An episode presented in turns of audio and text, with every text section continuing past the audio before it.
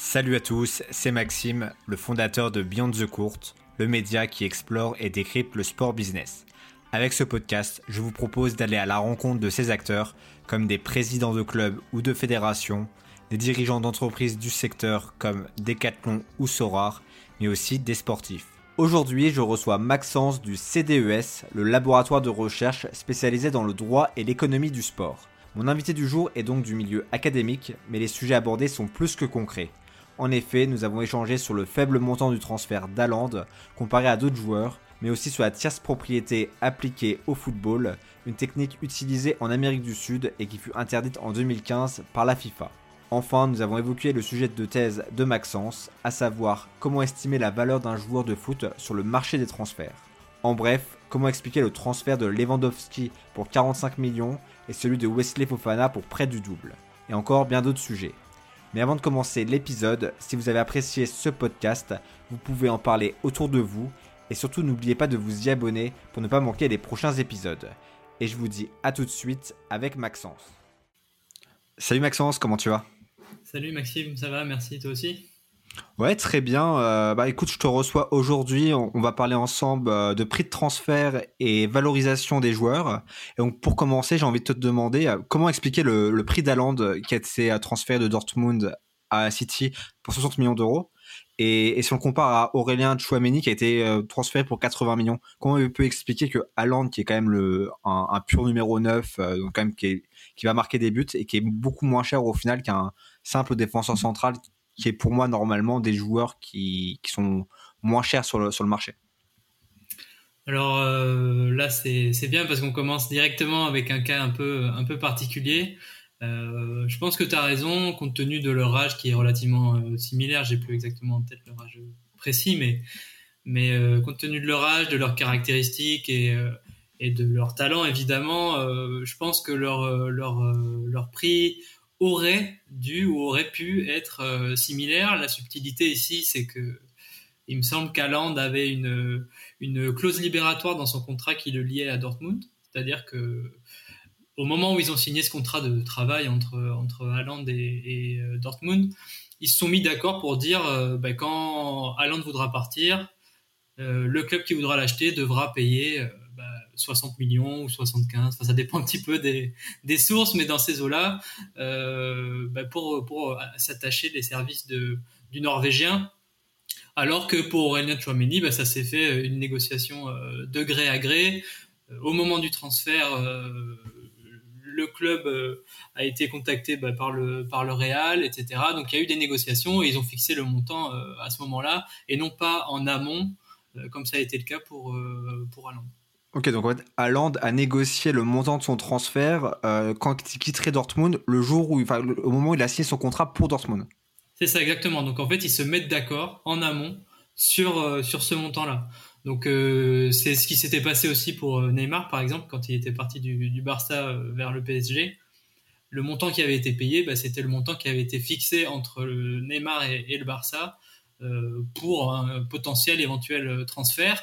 Après, c'est des clauses qui sont euh, ça, ça, ça, fixe un maximum si on veut. Rien mm. n'empêche qu'un club puisse aller contacter un autre club et essayer de négocier une indemnité qui serait inférieure à celle-là. Mais en tout cas, si le club arrive avec l'argent de la, enfin de la, pardon, de la clause libératoire, bah, à ce moment-là, c'est juste contractuel et et euh, le club vendeur a rien à dire et doit juste euh, accepter la situation parce que son joueur peut s'en aller.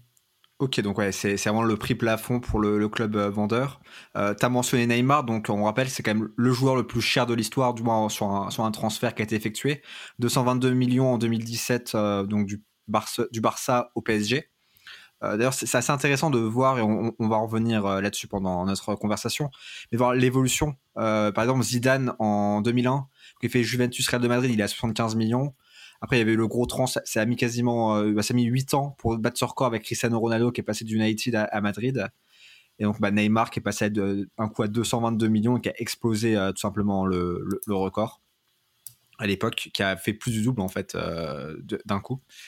donc Maxence, peut-être revenir avant de parler des déterminants et qui, les, éléments à prendre en compte pour le prix et le montant d'un transfert, peut-être revenir sur toi. Euh, donc, euh, tu es en thèse. Est-ce que tu peux peut-être nous, présenter où est-ce que tu es et même le sujet de ta thèse?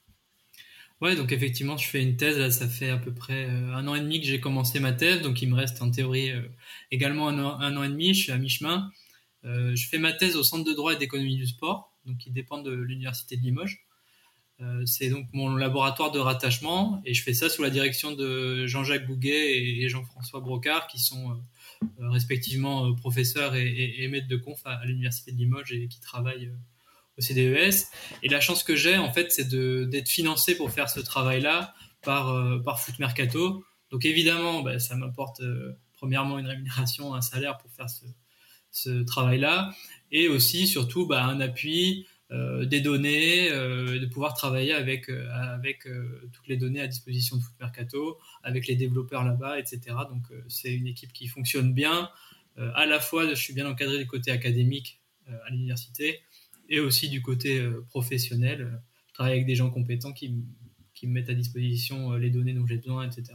Ok, donc j'ai envie de te dire, tu es un peu le, le, meilleur des deux mondes. Ouais, c'est vrai, je, je, suis confortable parce que souvent, ce qui est compliqué pour un, euh, on va dire un académique quand il veut faire de la recherche, bah, c'est de trouver des données, d'y avoir accès, de les collecter, de les nettoyer, etc. C'est vrai que moi j'ai la chance de pouvoir euh, euh, compter sur mes collègues à, à Foot Mercato bah, pour faire ça, en partie en tout cas, et donc bah, c'est cool de pouvoir travailler avec eux et puis de pouvoir moi apporter ma plus-value sur des éléments plus avancés, statistiques ou de théorie économique. Ouais, ok. Donc, tu, en fait, toute la partie un peu, euh, j'allais dire, euh, un peu de, travail euh, ingrat, tu n'as pas forcément à le faire, quoi. Alors, ingrat, je sais pas. C'est juste que là, il est déjà partiellement fait parce que toutes ces données-là, elles existent en base, elles ont été construites au préalable par, par les collègues et, et c'est quelque chose qui, qui, tourne plutôt bien. Donc, ingrat, non, c'est juste un travail différent. Mais, mais effectivement, moi, j'ai pas besoin de le faire et je peux me concentrer sur sur ce sur quoi je pense apporter euh, plus de choses. Ouais, ta plus-value, ta, valeur. Et euh, ça, j'ai une question aussi, c'est euh, le milieu universitaire et le monde du foot. On ne pense pas tout de suite au football quand on pense au milieu universitaire, mais au final, est-ce que le, bah, ce milieu-là s'empare de, de, sujets comme le foot ou même bah, du sport en, en, manière, de manière générale pour le coup? Ouais, bah, en fait, moi, en faisant ma thèse, mais même, même avant, hein, en fait, si on s'intéresse de près euh, au milieu académique, au milieu universitaire, il y a de la recherche sur à peu près tout, que vous aimiez euh, euh, le sport, la culture, la littérature, l'aviation, n'importe quoi. Il y a de la recherche là-dessus et vous pouvez trouver, une voie potentiellement dans, le monde académique en alliant des sujets qui vous intéressent avec des, techniques ou des disciplines euh, bah, sur lesquelles vous êtes, euh, vous êtes euh, intéressé. Donc là-dessus, c'est vrai que dans le monde du foot, bah, comme c'est une industrie qui grandit, bah, petit à petit, mais je, je, te dis ça, mais ça fait, ça fait peut-être 40, 50, voire plus, qu'il y a des gens qui font des recherches sur le foot. Alors c'est vrai, c'est vrai euh, en écho pour ce qui me concerne, mais bon, depuis longtemps, évidemment, euh, il y a de la recherche qui se fait euh, en, physio, en médecine. bien sûr, amélioration de performance, etc. Voilà, amélioration de la performance, même en management, en computer science, etc. Il y a évidemment de la recherche dans le foot qui constitue à la fois un objet d'étude intéressant et puis surtout un, un laboratoire, par exemple en économie, un laboratoire intéressant pour tester des, des théories économiques ou, euh, des mécanismes sociaux, etc. Donc c'est sympa. Oui, c'est vrai qu'on a tendance à dire aussi bah, que le sport, c'est un miroir de la société et le foot, euh, c'est peut-être le, le, le, meilleur exemple. Quoi. Ouais, ouais, c'est ça. Et puis en fait, euh, par exemple, dans le foot, on a énormément de données de performance sur des, des salariés. Et donc ça, ça n'existe pas vraiment, bah, je sais pas, pour des, des métiers plus, plus traditionnels, on va dire. Donc ça permet voilà, peut-être de tester euh, certaines théories euh, économiques, euh, le capital humain ou des choses comme ça. ok. Et si je reviens à, toi, donc le, sujet de ta thèse exact, ça c'est quoi? Alors du coup, moi je travaille sur le prix et la valeur des joueurs de foot et donc bah, l'idée c'est de, discuter un petit peu de la différence entre ce que c'est un prix et ce que c'est une valeur. et d'illustrer ces différences conceptuelles avec, avec l'exemple du, foot et des joueurs de foot. Et la finalité, on va dire, pratico-pratique, c'est de, développer un modèle de, prédiction des transferts et de prédiction des montants de ces transferts pour Foot Mercato afin qu'on puisse avoir sur le site une valorisation de, chaque joueur. Ok, donc c'est vraiment une estimation du prix des joueurs à un instant T, j'imagine? Ouais, c'est ça, c'est de pouvoir dire aujourd'hui si ce joueur-là s'en allait, compte tenu de, de toutes ses caractéristiques euh, personnelles, bah, quel, quel, serait le prix euh, qu'on pourrait attendre pour ce joueur-là, sachant que évidemment euh, aucun modèle statistique n'est parfait. Effectivement, ouais. c'est une, une, approximation. Euh, tu t'as mentionné la différence entre valeur et prix. Est-ce que tu peux peut-être euh, nous en dire plus là-dessus? C'est quoi, quoi la différence? Ouais, bah alors déjà pour moi la différence euh, principale c'est qu'un prix ça sera quelque chose qui est euh, qui est en tout cas dans le cas des joueurs le prix ça va être l'indemnité de transfert donc ça veut dire que c'est quelque chose qui est ex post qui a lieu qu'on mesure une fois la transaction passée l'indemnité de transfert on la connaît que quand le transfert a eu lieu. Donc déjà, euh, c'est un, des, premier élément. la différence euh, que je vois avec la valeur, du coup, c'est que la valeur, il y a plusieurs, euh, il y a plusieurs définitions, plusieurs concepts, etc. Et c'est là où ça peut devenir un petit peu, un petit peu complexe. Mais disons que moi, dans mes travaux, je distingue deux types de valeurs qui sont issues de l'histoire de la pensée économique, c'est la valeur de marché et la valeur d'usage. La valeur de marché, pour faire simple, euh, c'est un concept théorique qui peut être défini comme euh, une estimation de l'indemnité de transfert, donc une estimation du prix.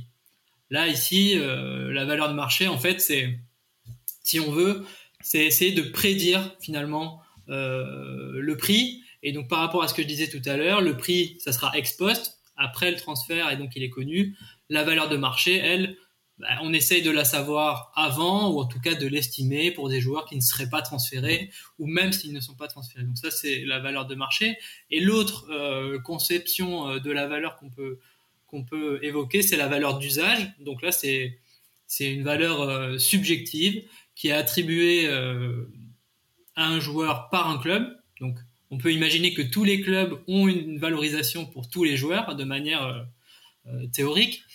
Et donc, euh, bah, ça serait par exemple de dire, euh, je suis le Real Madrid, je valorise, euh, je sais pas moi, Chouameni par exemple, pour revenir à notre exemple de tout à l'heure, je le valorise à temps parce qu'il sera capable de m'apporter des revenus dans les prochaines années qui seraient égaux à, cette valeur d'usage que, que, moi je lui donne. Mais cette valeur d'usage, elle peut être différente selon les clubs parce qu'elle dépend bah, des préférences des clubs, euh, de ce dont ils ont besoin, de ce qu'ils ont déjà. Euh, ça dépend aussi évidemment euh, du joueur et des autres options qui sont disponibles quoi, sur, ouais, parce que par exemple, en fait, une équipe pourrait être beaucoup plus incitée à payer cher parce que tout simplement elle a un besoin ou parce qu'elle a aussi un potentiel, elle va avoir un potentiel marketing euh, dans ce joueur-là. Spécifiquement, par exemple, un joueur espagnol qui reviendrait dans un club espagnol, bah, ce club, encore une fois, bah, de la même nationalité, serait intéressé de d'augmenter son quota de joueurs de d'espagnol, par exemple.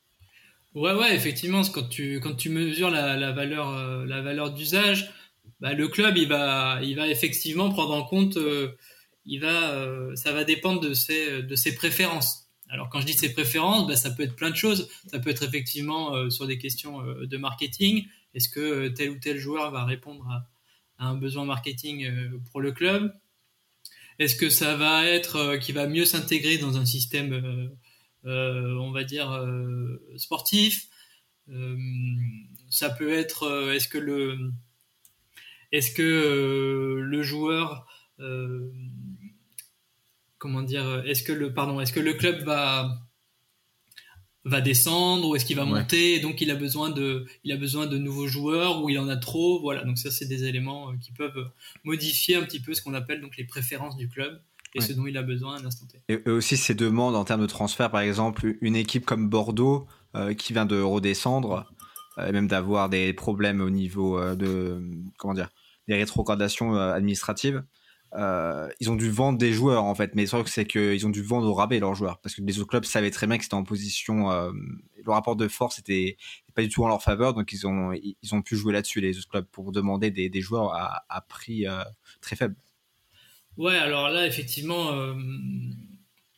si on revient un petit peu sur les concepts que j'évoquais, si on se met à la place de Bordeaux euh, et qu'on essaye d'évaluer donc la valeur d'usage de, de leurs joueurs euh, au moment où ils descendent, on peut imaginer effectivement que bah, que la valeur de, des joueurs de Bordeaux elle diminue pour euh, le club parce que bah, parce que de toute façon ces joueurs-là ils seront probablement pas capables de leur rapporter autant qu'avant puisqu'ils sont descendus. Mm que potentiellement leur potentiel marketing a aussi diminué, que les recettes euh, de, billetterie, les recettes sportives, elles vont euh, diminuer aussi, etc., etc.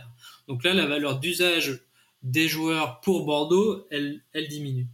Et donc, bah, la conséquence, c'est qu'effectivement, euh, Bordeaux, ils sont, ils sont, ils sont plus à même d'accepter des montants plus faibles. Et donc, la conséquence, c'est qu'il y a une valeur de marché qui diminue. Et in fine, euh, un prix, une indemnité de transfert qui elle aussi a diminué pour les quelques joueurs qui sont, euh, qui sont partis.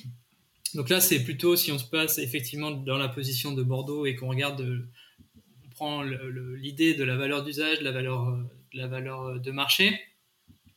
Mais plus généralement, c'est surtout une position de négociation qui se déséquilibre pour Bordeaux parce qu'effectivement, ils ont des besoins, euh, ils ont des revenus qui vont diminuer et les autres le savent. Ils ont euh, des dépenses qui sont trop élevées pour un club de Ligue 2 et les autres le savent. Et donc, effectivement, là, on se retrouve dans une situation où le, la, répartition du pouvoir de négociation, euh, bah, elle devient déséquilibrée pour Bordeaux. Et donc, ça permet de, de faire, de faire diminuer le prix pour les clubs acheteurs. Ok. Et euh, si je reviens sur un aspect beaucoup plus euh, théorique, euh, quels sont les, variables, les éléments, les déterminants de la valorisation d'un joueur? Bah, on, a travaillé avec mes directeurs de thèse sur une grosse revue de la littérature scientifique sur cette question-là, et on a étudié plusieurs dizaines d'articles scientifiques qui, permettent de répondre à cette question, et on a catégorisé en fait les, déterminants en, six grandes euh, catégories. La première, euh, sans surprise, c'est les performances. Euh, le nombre de buts marqués, le nombre de passes, par exemple, c'est des très bons prédicteurs, donc c'est-à-dire qu'ils permettent de, d'expliquer la variation des indemnités de transfert. c'est les buts, les, passes décisives, le temps de jeu, qui sont une conséquence finalement de la performance, permettent bah, de très bien expliquer la variation de, de l'indemnité de transfert. Ce qui permet aussi d'expliquer euh, cette, euh, euh, évolution de la valorisation des joueurs, bah, c'est les éléments qui sont liés au marché. Alors ça peut être le contrat du joueur, combien de temps il reste sur son contrat, peut-être son agent, qui sait quel pouvoir a son agent. La fenêtre de transfert aussi, est-ce qu'on parle de la fenêtre d'été ou la fenêtre d'hiver? Donc là, ça peut avoir une, une importance sur la valorisation et en tout cas sur l'indemnité de transfert euh, qui serait payée. Après, il y a les caractéristiques du club. Donc là, ça permet de les caractéristiques du club, ça peut être les résultats sportifs, le chiffre d'affaires ou des choses comme ça. Ça peut impacter, euh, ça peut impacter euh, la valorisation du joueur parce que finalement, c'est une mesure du pouvoir de négociation ou de la situation du club sur le marché. un club acheteur qui est un grand club euh, etc., va euh, souvent payer plus cher. Euh, un joueur, à toute chose égale par ailleurs, c'est-à-dire que si tout le reste est le même, un gros club va payer plus cher pour, pour un, joueur qu'un petit club finalement. Aussi, par exemple, un, club comme le PSG, on sait qu'ils sont quasiment fonds illimités, ou presque, même si le les financiers, après ils s'arrangent comme ils veulent avec ça. tous les clubs savent qu'ils ont de l'argent et quand ils veulent un joueur, bah, ils, peuvent, ils peuvent augmenter de 10, 15, 20% la, la valeur d'un joueur. Quoi. Ouais, alors, est-ce que. Euh, je sais pas dans quelle mesure c'est euh, volontaire ou pas. Euh, est-ce que, comment dire, les clubs qui veulent leur vendre des joueurs, ou les agents qui veulent leur vendre des joueurs, ils vont en se disant, allez, je sais pas moi, quand j'ai proposé le joueur à Lyon, disons, j'ai dit 10, et quand je vais le proposer au PSV, je vais dire 15. Alors, je sais pas si c'est aussi évident. Ouais. Évident. Par contre, ce que je pense, c'est que il y a certains joueurs qui ne vont que vers certains, clubs. Et ces certains clubs-là, c'est les clubs qui, sont, qui ont de l'argent, euh, qui payent, etc. Effectivement, quand on est un joueur d'un certain niveau, euh, d'une catégorie, euh, d'un segment plutôt élevé sur le marché des joueurs, ben on se retrouve à aller dans des gros clubs et ces gros clubs-là ont tendance à effectivement payer un peu plus cher, mais parce que, parce que le talent est rare. Donc, le talent est rare. Les, les, Ronaldo, Messi, ça court pas les rues quand même. Après, il y a la catégorie des De Bruyne, des Agüero à l'époque, ce genre de joueurs. ouais. C'est ce qu'on c'est ce qu'on appelle en fait. On dit que le marché des joueurs il est segmenté. Et en gros, on peut considérer euh, au moins euh, trois segments pour moi. Il y a le, le segment des des superstars, donc tu viens de les citer. Il y a le segment des euh, des role players, des bons joueurs, euh, voilà, qui qu'on connaît, mais qui sont pas euh, qui sont pas des superstars. Et puis après, il y a tous les joueurs qui sont, euh, sans leur faire offense, plus ou moins interchangeables, substituables. voilà. Et là, effectivement, bah, plus on descend dans la dans les divisions ou dans les, la renommée des championnats, et plus on retrouve des joueurs de ce type-là, quoi. Et donc à ce niveau-là, c'est aussi bah, les caractéristiques du joueur qui vont, qui vont impacter euh, sa valorisation. Quand je dis les caractéristiques, au-delà de, des performances euh, dont on a parlé déjà, ça va être son âge, euh, sa nationalité, par exemple. Et finalement, il reste la popularité. Alors là-dessus, la, recherche scientifique est encore, on va dire, balbutiante. C'est un peu difficile de mesurer la popularité. On essaye d'y arriver aujourd'hui avec les, les réseaux sociaux, ou le nombre de citations sur Google ou des choses comme ça. Mais a priori, ça devrait, ça, ça semble euh, permettre de, d'augmenter la valeur des joueurs.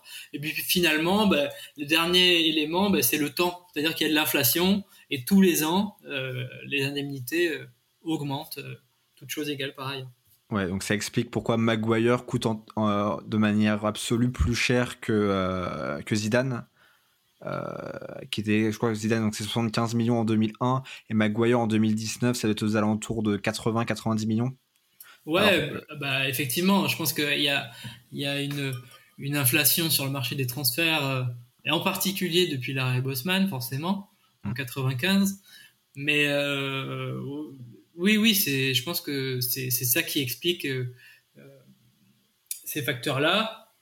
Même s'il y a aussi bah, qu'aujourd'hui, Peut-être les déséquilibres entre les clubs euh, s'est accentué. Peut-être qu'il y a des gros clubs qui, qui aujourd'hui sont encore plus capables euh, qu'avant de surpayer pour des joueurs. Mmh. Donc c'est, c'est multifactoriel, mais je pense qu'il y a, il y a, un petit, il y a quand même un fond d'un euh, tendance inflationniste, voilà, depuis 25 euh, ans, mmh. voire plus. Et j'ai envie de parler de Transfermarkt, qui est donc un des, un des sites de référence pour estimer la valeur des joueurs, si je ne me trompe pas. Et euh, il y avait un fonctionnement avec le forum. Euh, donc en fait, euh, les, gens peuvent discuter sur le forum et ça pourrait un peu, à la marge du moins, modifier en fonction de ce que les gens disent la valeur des joueurs. Est-ce que tu peux nous en dire plus? Ouais, alors le fonctionnement de Transfermarkt, il est un peu particulier là, contrairement à ce qu'on veut essayer de construire à Foot Mercato. Nous, ce qu'on veut construire, c'est un algorithme mathématique. Donc, on va apprendre sur les transactions passées on va regarder ce qui s'est passé, quelles étaient les caractéristiques des joueurs, donc toutes celles que je viens d'évoquer, et on va euh, pouvoir prédire, en fonction des caractéristiques aujourd'hui des joueurs, quel serait le prix euh, demain. Donc c'est ça qu'on veut faire. Là, ce que fait Transfermarkt, c'est un petit peu différent parce que eux, ce qu'ils évaluent, ben, c'est pas vraiment cette valeur de, marché. Euh, c'est un peu flou en fait. C'est ni la valeur de marché, ni la valeur d'usage dont je parlais tout à l'heure c'est euh, finalement, on sait pas trop. Nous, on appelle ça une valorisation, mais euh, on ne sait pas réellement. L'exemple que je prends pour, ce, pour illustrer ça, c'est que euh, un joueur en fin de contrat, on sait qu'il va être, il va être transféré pour zéro. Parce que on peut pas, depuis l'arrêt Bosman, on peut pas exiger une indemnité de transfert pour un joueur qui, qui est en fin de contrat. Donc on sait que ce joueur-là, finalement, sa valeur marché, elle est de zéro. Là où Transfermarkt va quand même valoriser ce joueur-là. Euh, par exemple, cet été, Xeka qui, qui avait quitté Lille, qui était en fin de contrat avec Lille au 30 juin dernier, il était valorisé cet été à 9 millions, je crois. pourtant, il n'a pas été transféré pour 9 millions. Donc, c'est lié à la prime à la signature. On sait que ça se fait par exemple maintenant où les joueurs, au-delà de leur salaire qu'ils vont avoir euh, par la suite, ils vont demander, réclamer euh, une prime à la signature. Est-ce que ça peut être lié à ça? Effectivement, donc ça c'est ce que dit euh, Transfermarkt, c'est qu'en gros, cette valorisation qu'ils estiment, elle inclut les indemnités de transfert, les primes à la signature, les éventuels bonus, les salaires, etc., etc. Sauf que euh, c'est un petit peu compliqué, je trouve, de, mesurer tout ça en un seul chiffre qui serait l'amalgame de, tout ça. Euh, ça sous-entendrait qu'il y aurait une espèce de valeur des joueurs, une espèce de valeur intrinsèque. Euh, ça me paraît un petit peu compliqué de mesurer ça. Et en tout cas, du point de vue de la théorie économique, c'est quand même très hasardeux de sous-entendre que qu'il existerait une valeur euh, intrinsèque à chaque chose et donc ici euh, aux joueurs. Et donc ça, c'est un peu, euh, c'est ce qui me gêne d'un point de vue théorique avec Transfermarkt. Mais ce qui est aussi intéressant, c'est leur fonctionnement, comment ils déterminent ces valeurs. Je disais que nous, l'objectif, c'était d'avoir finalement une formule de calcul, si on veut. Eux, c'est tout à fait différent parce que ce qu'ils font, c'est qu'ils demandent à n'importe qui sur leur forum de venir discuter des éléments euh, qui peuvent justifier la valeur des joueurs. Donc par exemple, si on parlait de Haaland tout à l'heure, euh, depuis qu'il a marqué 14 euh, buts en 8 matchs ou 9 matchs, peut-être que tu vas aller sur le forum et dire mais Haaland il vaut pas, je sais pas combien il est valorisé, mais disons 120, il vaut 180. libre à toi d'y aller et à moi d'aller dire l'inverse, et etc. ce qui se passe ensuite, c'est que le, les, les, administrateurs bah, peuvent finalement euh, euh, déterminer une valeur, vont fixer une valeur, euh, se réunir pour fixer une valeur. Donc c'est c'est une méthode qui est finalement subjective, un petit peu peut-être arbitraire, d'autant plus qu'on, comme je le disais, la, la, la définition de leur valeur transfert market, elle n'est pas très claire. Donc finalement, on demande aux gens de valoriser les joueurs, mais on ne sait pas exactement ce qu'on valorise. Est-ce que c'est les transferts? Est-ce que c'est, comme tu le disais, les primes à la signature? Est-ce que c'est les salaires? Est-ce que c'est tout ça en même temps? Et ça, cette réponse-là, elle n'est pas forcément euh, euh, connue. Et pourtant, il y a plein de gens qui contribuent à ce forum-là. Donc c'est à la fois euh, déroutant et intéressant comme fonctionnement, mais d'un point de vue, on va dire théorique, c'est un petit peu difficile de, mettre, de mettre quelque chose dessus et d'en d'en estimer la, validité scientifique, si je puis dire. Ok, oui. Donc, euh, ils, ont leur méthode qui est bien différente du, milieu académique et par extension, bah, vous-même, quoi. Ouais, ouais, c'est ça. Ils ont une méthode qui est, en fait, qui repose sur ce qu'ils appellent la, sagesse des foules. Donc ça, la sagesse des foules, c'est un concept qui, qui vient d'un livre euh, du début des années 2000 de, de Suroviki, Ouais, c'est sur l'intelligence collective, c'est ça? Ouais, c'est ça, sur ah bah, l'intelligence collective. Et... J'ai reçu Edouard Bouvet de IQ Collective, et c'est justement bah, au moment où on, on enregistre l'épisode, c'est le 4 octobre, et c'est peut-être que je sors le 6, donc euh, jeudi, euh, là-dessus, en fait. On a, on a bah, discuté ensemble là-dessus, euh, et on fait 50 minutes sur l'intelligence collective appliquée au football, justement. Ok, bah, ça sera vraiment intéressant pour moi d'aller regarder ça, enfin écouter ça. Et donc, bah, pour juste pour ceux qui n'auraient pas écouté l'autre podcast et qui écouterait celui-ci. L'idée, c'est juste de dire que bah, le nombre, la quantité de personnes permet d'avoir une, estimation plus précise qu'une seule euh, personne, quoi. Et donc euh, permettrait d'estimer, dans notre cas, d'estimer une valeur qui serait euh, plausible. voilà, c'est un petit peu là-dessus qui se base mais finalement, on ne sait pas vraiment ce qu'on valorise. Donc, c'est ce que je disais, ça pose le problème. c'est au-delà de l'intelligence collective, le problème, c'est qu'il y a un manque, un, manque de définition claire de ce qui, de ce qui valorise. Donc, en fait, en amont, c'est impossible, selon euh, des méthodes qui seraient beaucoup plus académiques, de, de bien faire, ou du moins de, c'est, c'est imprécis, quoi. Ouais, c'est, pour moi, c'est surtout que ça manque effectivement d'une définition euh, théorique. J'ai pas de d'a priori sur le fait qu'on demande aux gens d'estimer euh, une valeur. Oui, oui. Mais euh, si on demandait aux gens d'estimer l'indemnité de transfert potentiel, ça serait déjà plus clair comme concept ou d'estimer le salaire ou d'estimer n'importe, mais quelque chose qui est. C'est comme dans le milieu, dans le milieu juridique, bien définir les termes, ou quand on fait une dissertation au lycée ou à la fac, c'est bien définir les termes du sujet pour être sûr qu'on parle bien de la même chose, et ensuite mettre une, un, un, bon chiffre dessus, quoi. Voilà. Au-delà de la valorisation, peut-être passer sur certaines dérives qu'on a pu voir dans le, dans le football et dans le monde des transferts. je pense notamment au third party ownership. Donc, excusez-moi pour le, pour l'accent anglais un peu désastreux, mais en gros, c'est la tierce propriété dans le football. Euh, est-ce que tu peux nous en dire un peu plus sur euh, comment ça fonctionne et où est-ce que c'est apparu ce, genre de pratique? Alors, euh, ouais, bah, le, TPO, donc le petit nom qui est donné à la pratique, c'est une, une pratique qui, qui octroyait à une, une tierce partie, donc une, une, une personne qui n'est aucun des deux clubs euh, concernés par le transfert, donc une, tierce partie, euh, qui octroyait à une tierce partie le droit de toucher une euh, portion de la future potentielle indemnité de transfert.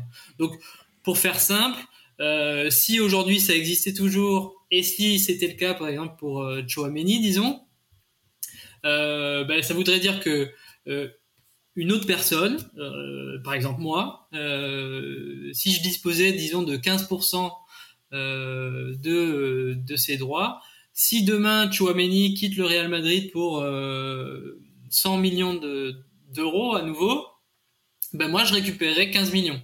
Alors que je suis pas du tout le club qui possède l'enregistrement de Chouameni et qui a un contrat de travail avec lui. Je suis pas non plus le futur club de Chouameni mais je suis une tierce partie, donc c'est pour ça qu'on dit third party ownership, donc une tierce partie qui détient finalement des droits, euh, sur ce joueur. Et le, problème, je crois qu'on le voit tout de suite, en fait, c'est que il y a des gens extérieurs au club euh, qui ont des intérêts qui sont pas du tout dictés euh, par les intérêts sportifs, qui vont pouvoir bah, influencer, qui vont tenter en tout cas d'influencer bah, les les transferts. ou les transactions. Mm. Euh, voilà. Et surtout, ce qu'ils vont vouloir éviter, c'est que les joueurs s'en aillent en fin de contrat. Parce que, comme je le disais, en fin de contrat, il n'y a pas d'indemnité de transfert. Mm. Donc, si on a un droit sur les futures indemnités de transfert, on n'a pas du tout envie que le joueur s'en aille euh, sans être transféré. Donc, on va pousser pour qu'il soit transféré en cours de transfert. Et donc, ça augmente euh, finalement la, la volatilité ou la euh, la fragilité contractuelle, voilà, l'instabilité contractuelle, exactement. Donc, euh, surtout, qu'en plus, ça peut même inciter le, bah, cette tierce personne peut inciter à ce qu'il y ait des transferts quasiment tous les ans du, du, 10 joueurs pour pouvoir toucher chaque année une, une portion quoi, de, des transferts. Bah, c'est ça c'est ça qui était un peu le cas ou qui était un peu le risque en tout cas. Et donc aujourd'hui, c'est interdit depuis la FIFA depuis 2015 officiellement. Après, est-ce que ça existe toujours ou sous d'autres formes euh, Peut-être.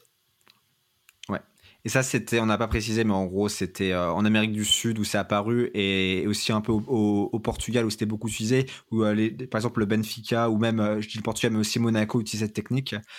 Ils, importaient beaucoup de joueurs d'Amérique du Sud et à, peu cher et en fait potentiellement ensuite il y en avait quelques-uns qui explosaient et pouvaient faire des grosses reventes mais ils, ils, touchaient pas l'intégralité des, gains sur ces ventes là Ouais, en fait, c'est ça. Et puis, surtout, tu avais des, personnes euh, en Amérique du Sud qui, allaient démarcher les joueurs très très tôt, mais vraiment très tôt, euh, pour leur dire, euh, bah écoute, tu vas en centre de formation, je donne, mettons, 10 000 dollars à tes parents.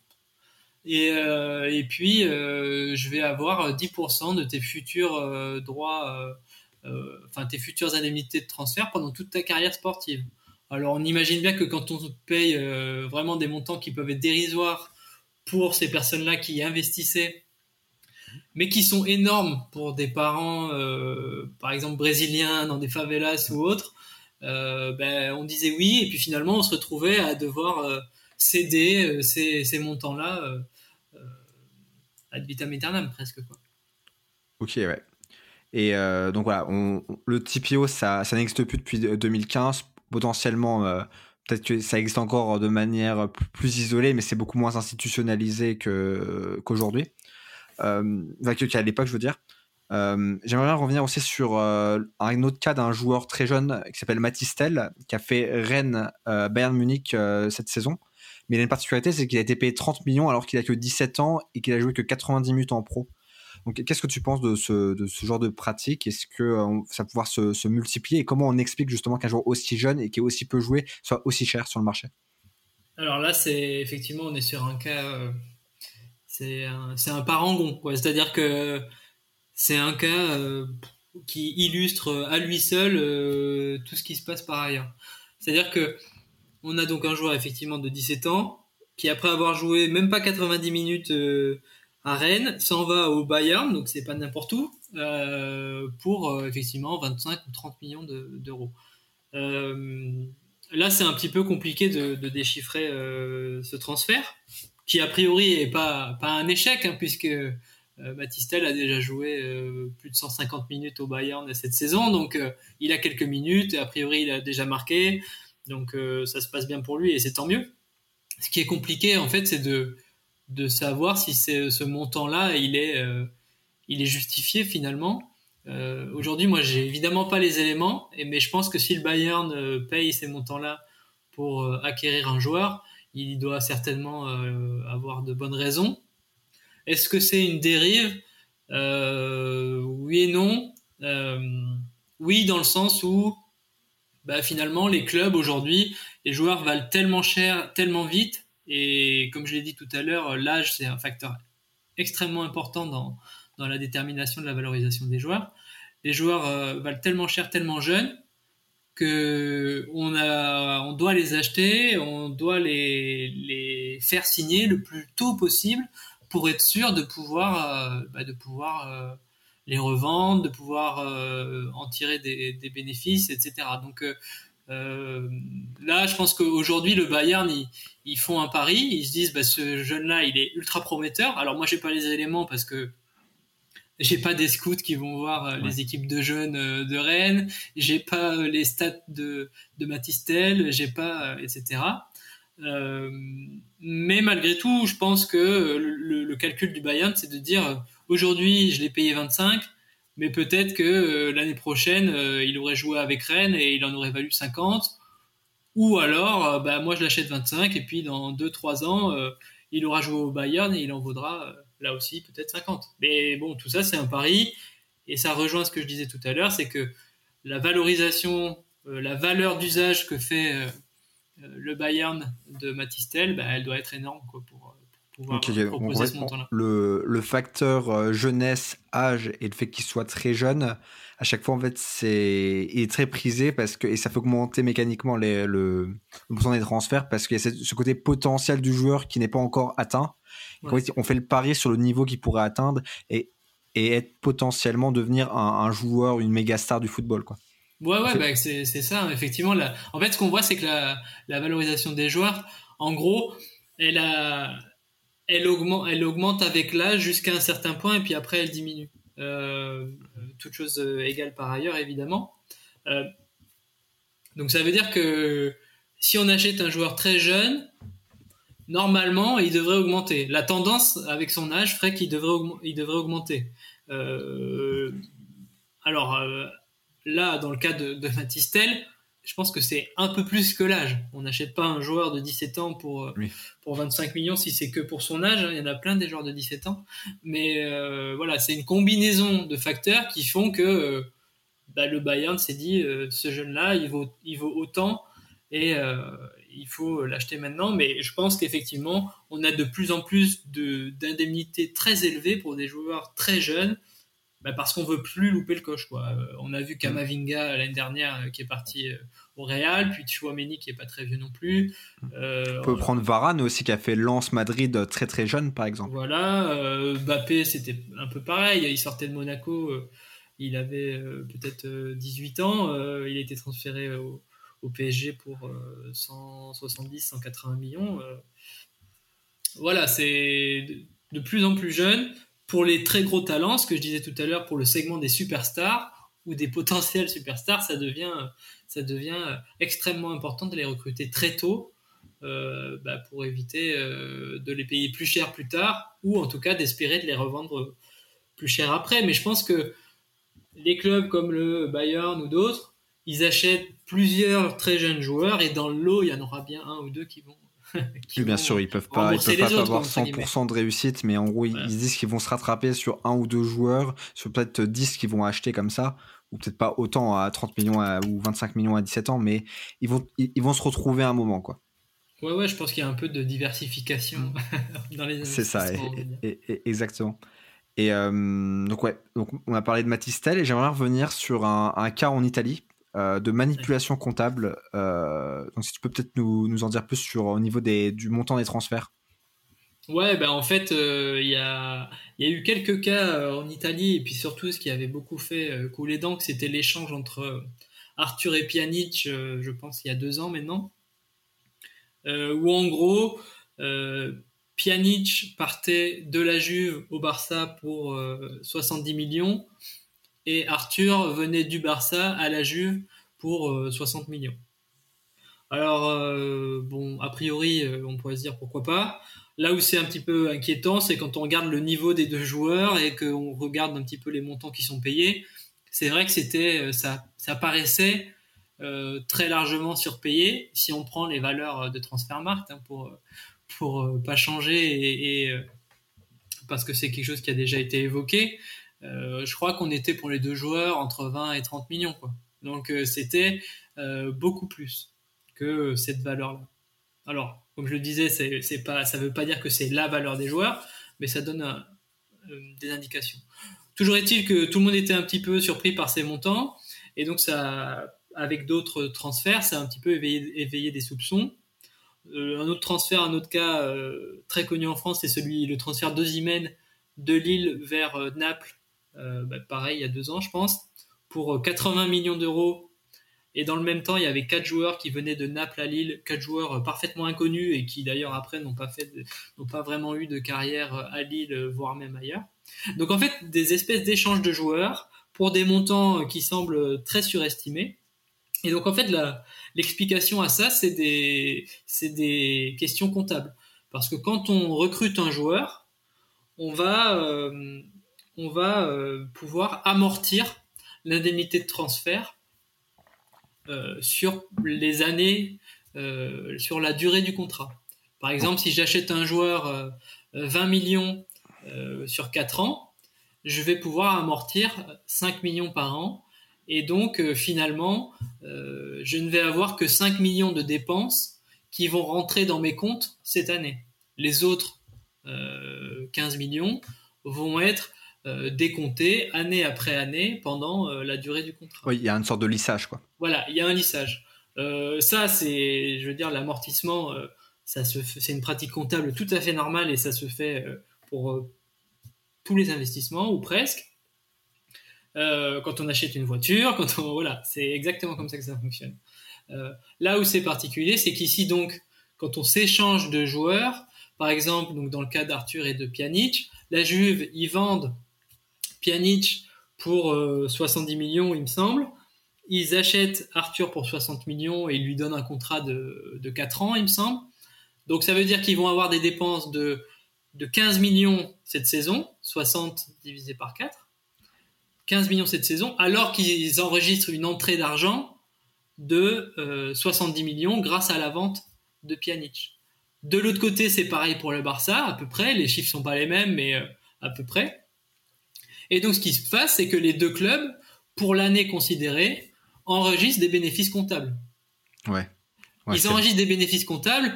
Alors, avec le risque évidemment que euh, ben, finalement ils reportent des dépenses sur les années suivantes puisqu'il faudra quand même un jour payer euh, payer ah l'amortissement. Ils font un pari sur l'avenir en disant que ça va aller mieux et en fait ils essayent de, de s'arranger à court terme.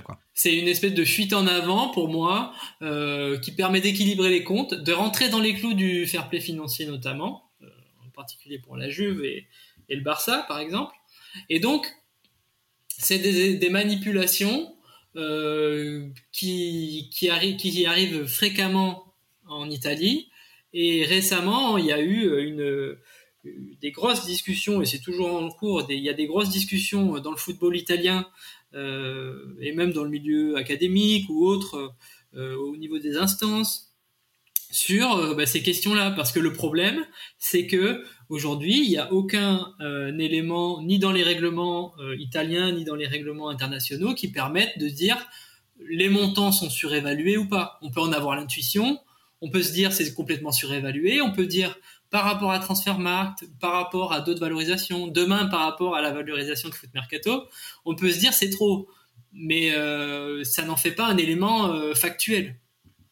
Et donc la difficulté, c'est ça, c'est qu'il n'y a pas d'éléments euh, réglementaires qui permettent de mettre des limites à ces montants qui sont euh, fixés par les clubs.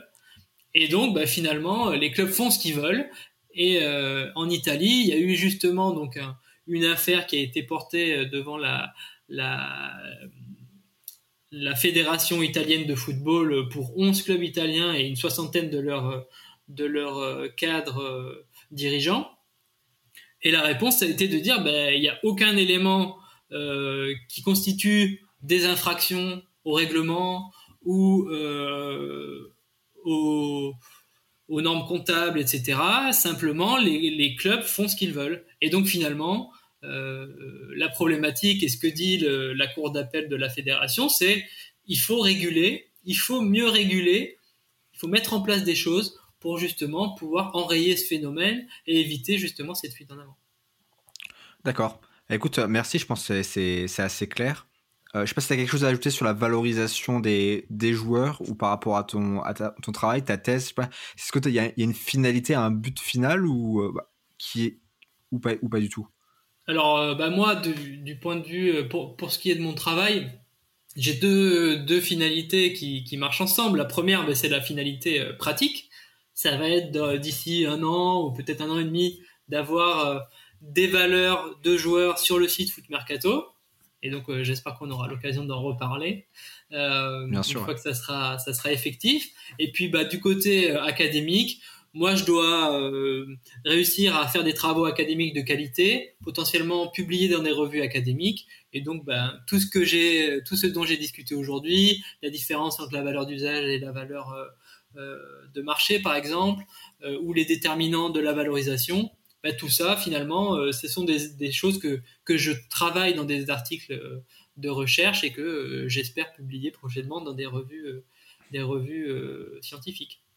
Ok, bah écoute, je te le souhaite. on va passer à, à, la question de fin. C'est bah, si tu fais une thèse sur le foot, j'imagine que tu apprécies ce sport. Est-ce que tu es supporter d'un club en particulier? Alors, euh, bah moi, oui, j'apprécie le foot. Effectivement, comme beaucoup de gens, j'ai fait euh, une dizaine d'années de foot quand j'étais petit, puis j'ai même arbitré, etc. Euh, et comme beaucoup de gens nés dans les années 90, bah, je suis supporter de l'OL. Donc voilà, on se refait pas. Mais T'as grandi avec, les sept titres de. Et Voilà, c'est ça. Donc bon, c'est comme ça. Et j'avais pas d'attachement territorial à aucune région autre, donc euh, pour moi c'était porté vers là euh, quand j'étais petit, mais voilà. c'est quoi ton meilleur souvenir? J'imagine que c'est pas Mancini qui met euh, qui fait ses passements de jambes là sur réveillère et qui et qui non, effectivement. mon meilleur souvenir, oh là, c'est difficile parce que j'ai pas une super mémoire. Je sais pas si c'est des bons souvenirs ou des mauvais souvenirs, mais j'ai des super souvenirs de de quand j'étais petit, quand je suivais le foot. En fait, j'ai la chance d'avoir grandi en, Amérique centrale. Et donc, quand je quand j'étais jeune, euh, j'avais le foot européen. Euh, moi, les matchs n'étaient pas le soir, quoi. C'était l'après-midi. Donc, j'avais du foot de 8h du mat jusqu'à 17h, euh, quoi. Parce qu'ici, ça commençait de 15h jusqu'à peut-être 22h. Hmm. Et moi, c'était toute la journée. Et donc, on, faisait des vrais marathons avec mes frères et mon père à des horaires qui étaient décents pour des, des enfants. Quoi. Donc, à peu près, il y avait les matchs locaux, quoi.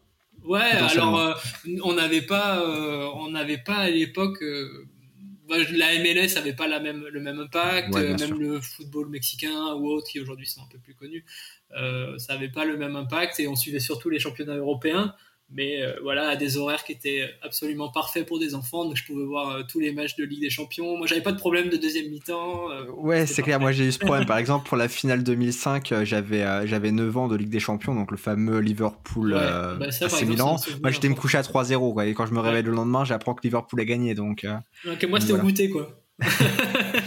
Donc ça va. C'est pas la même chose effectivement. Et je vais terminer par une dernière question que, que j'aime bien poser justement c'est quoi Est-ce que tu as une œuvre fondatrice? Ça peut être un livre, un, film, une série, ça peut être même un, artiste. Est-ce que, est que tu as quelque chose comme ça?